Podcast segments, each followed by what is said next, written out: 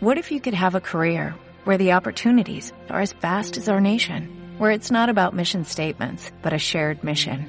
At U.S. Customs and Border Protection, we go beyond to protect more than borders, from ship to shore, air to ground, cities to local communities. CBP agents and officers are keeping people safe. Join U.S. Customs and Border Protection and go beyond for something far greater than yourself. Learn more at cbp.gov/careers. Sin ánimo de lucro. Revelar a Vivian Mayer.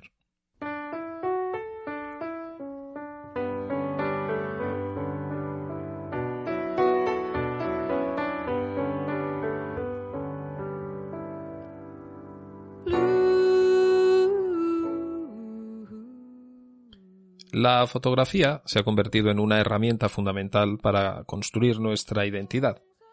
Si la vida se desarrolla como una historia, es decir, si la vida es narrativa, la cámara del móvil es el medio para contar a los demás quiénes somos.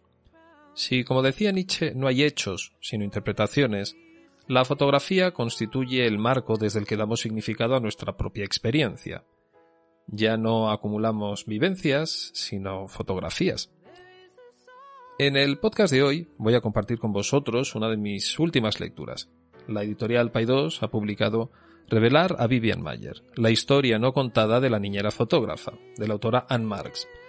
Una biografía sobre la protagonista de uno de los hallazgos más conmovedores no solo para los aficionados a la fotografía, y cuya historia nos invita a reflexionar sobre el papel de la fotografía como medio para construir la propia identidad.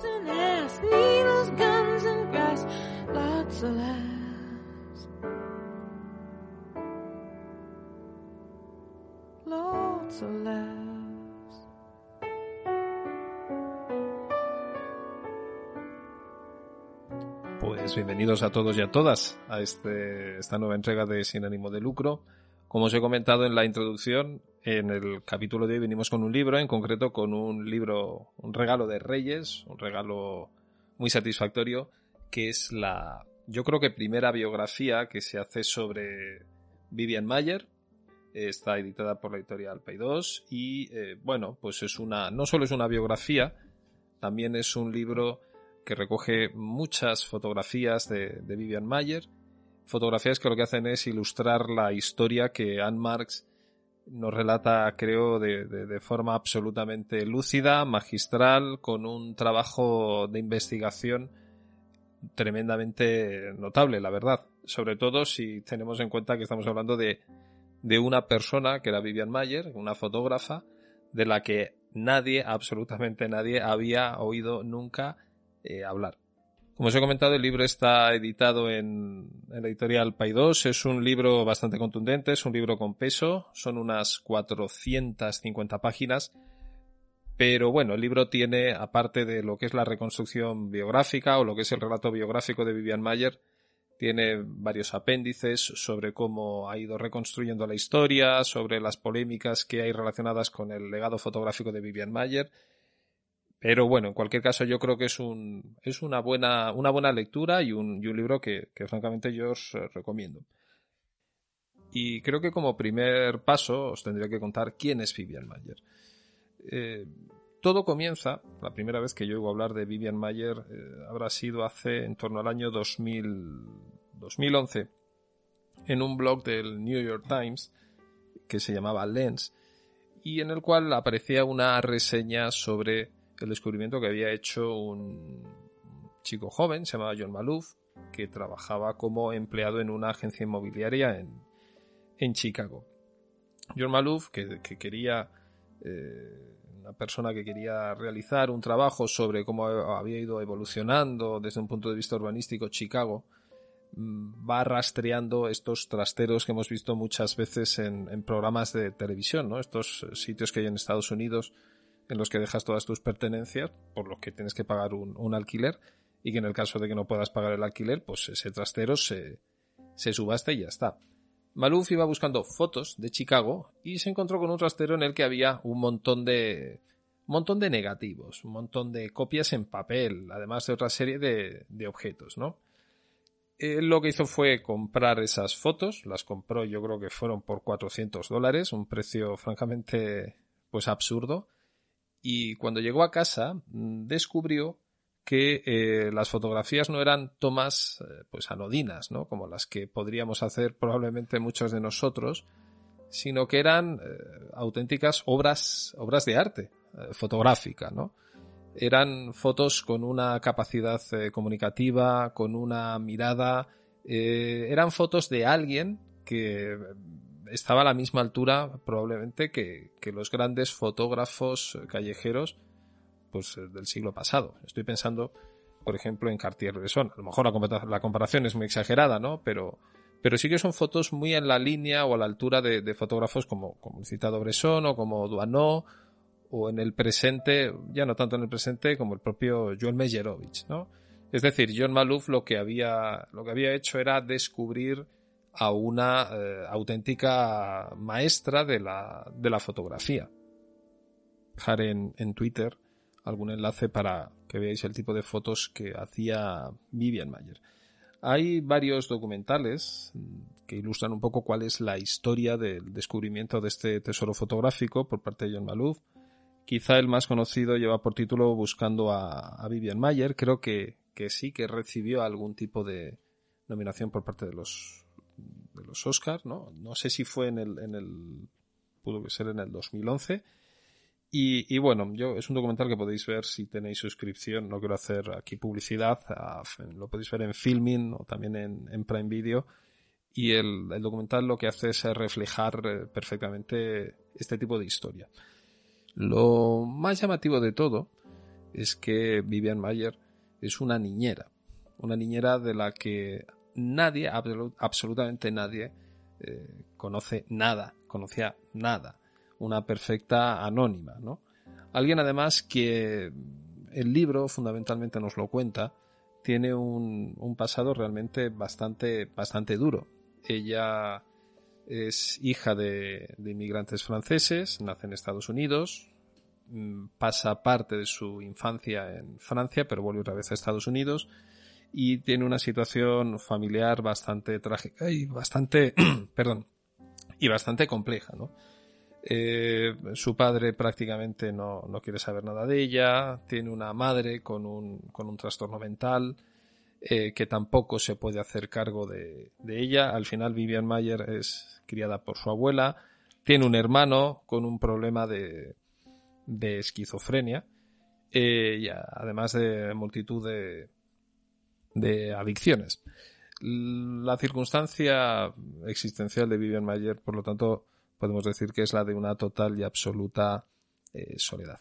Eh, ella rompe completamente con su familia o su familia eh, rompe con ella, no quiere saber nada de ella y prácticamente desde los 25 años es una persona que, que está sola en el mundo.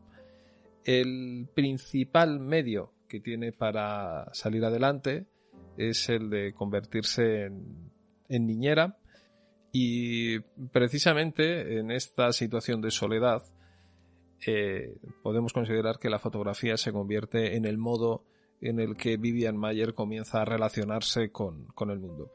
Eh, su personalidad no era nada fácil. El documental que os he comentado, buscando o encontrando a Vivian Mayer, lo pone de relieve. Era una persona eh, que por una parte tenía un talento intelectual enorme, gigantesco, tenía unas dotes, una sensibilidad artística muy grande, pero era alguien que en el trato era bastante distante, alguien a quien le costaba muchísimo empatizar con, empatizar con los demás, y esto es muy curioso, tratándose fundamentalmente de una, de una niñera.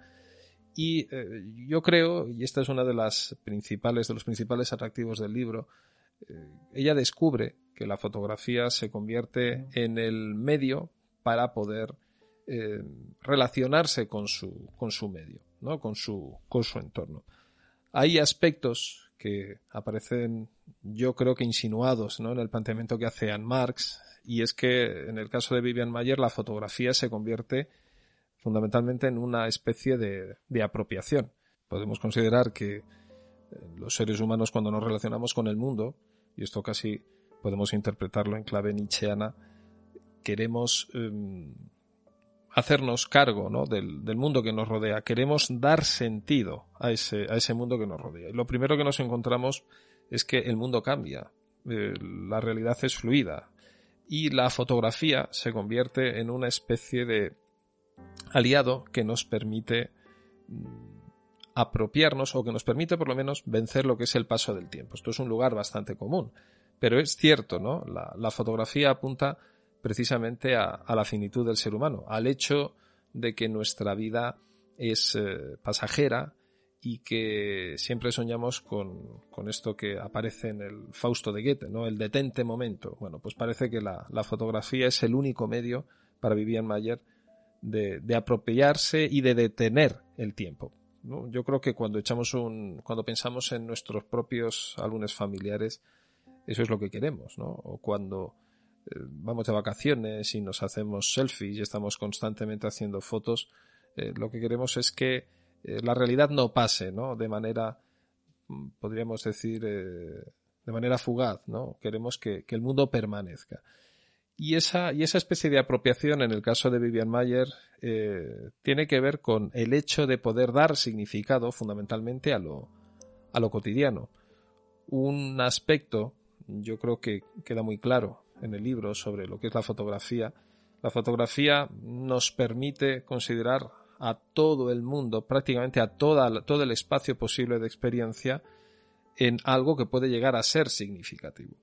Muchas de las fotos de Vivian Mayer son fotos de objetos o de elementos que nos resultan absolutamente triviales. Un periódico absolutamente arrugado en el suelo, que tiene una textura y una iluminación muy, muy peculiar, y que está envuelto en una especie de belleza que efectivamente es bastante efímera, ¿no? Ese periódico, a lo largo del día, alguien se lo llevará, o lo, alguien lo cogerá, lo recogerá, lo tirará a la basura, es decir, eh, la belleza se considera que es algo fundamentalmente anecdótico que, que tenemos que apropiarnos y que tenemos que registrar de alguna manera, ¿no? La fotografía, por lo tanto, a través de la perspectiva, lo que hace es eh, sacralizar o dar un aspecto permanente eh, a lo que en principio no tendría por qué tenerlo. Una de las características de la fotografía callejera, y en el caso de Vivian Mayer, es que subraya y paraliza lo que en principio no tiene, no tiene valor. Como hemos comentado, la fotografía lo que hace es revalorizar el conjunto de toda, toda, toda la experiencia posible. Y en ese aspecto los grandes relatos pierden su singularidad. Si la historia con mayúsculas es el conjunto de grandes gestas, de grandes causas finales, de grandes eh, teleologías, ¿no? Eh, creo que la fotografía lo que hace es poner el sentido al pie de la calle.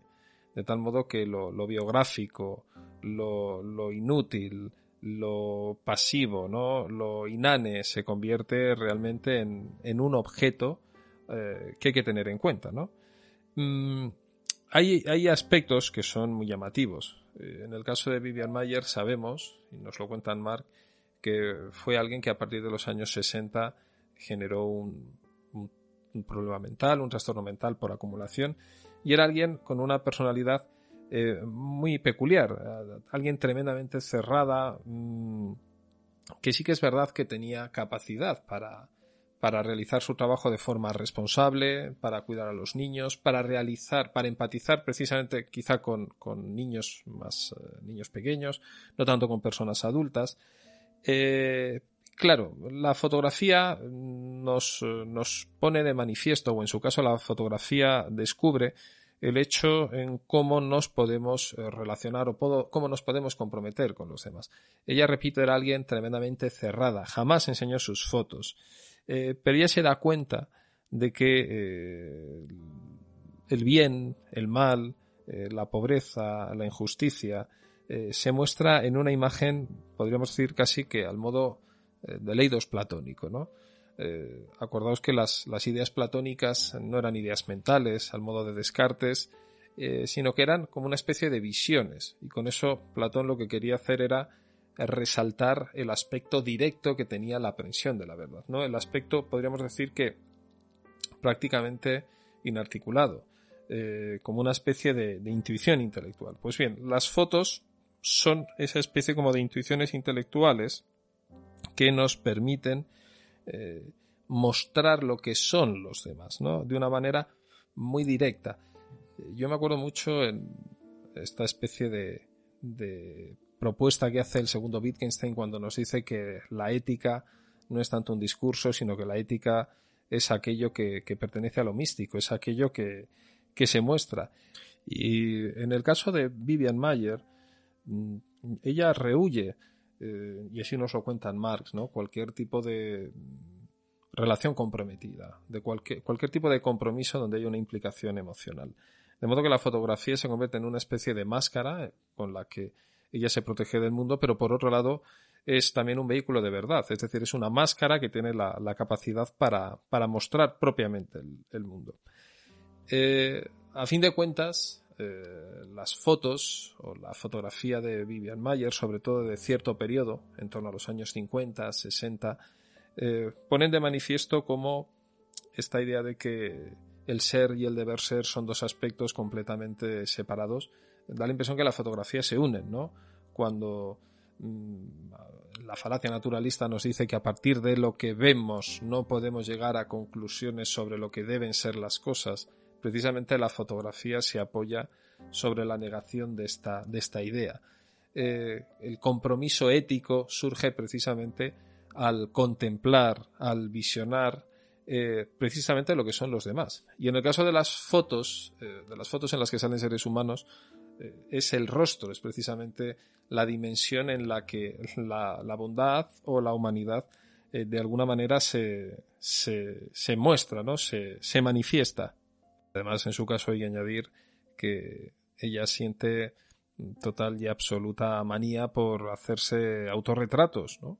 Un poco por como una forma de, autoconocimiento, que además en un primer momento son autorretratos y es llamativo primero frente a espejos, pero después es la mera proyección de, su sombra frente a, circunstancias de, todo tipo, ¿no?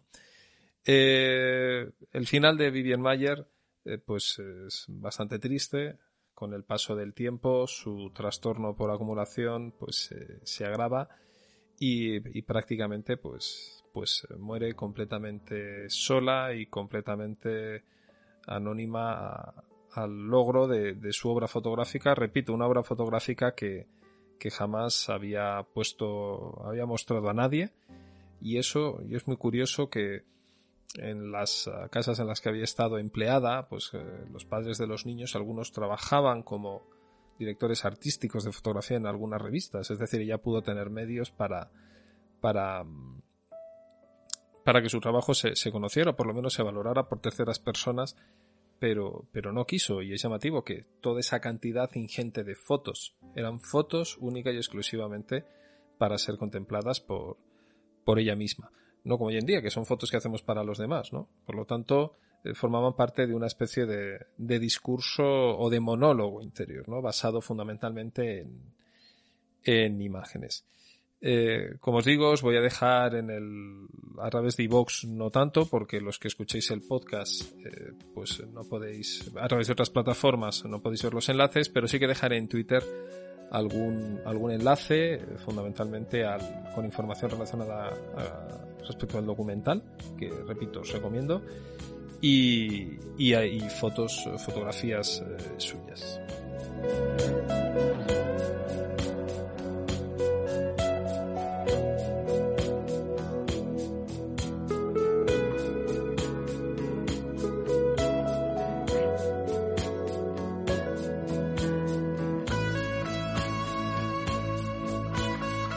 dejamos hasta la próxima entrega, que espero que también sea relativamente prontito y ya sabes, lo importante no es mantenerse vivo, sino mantenerse humano.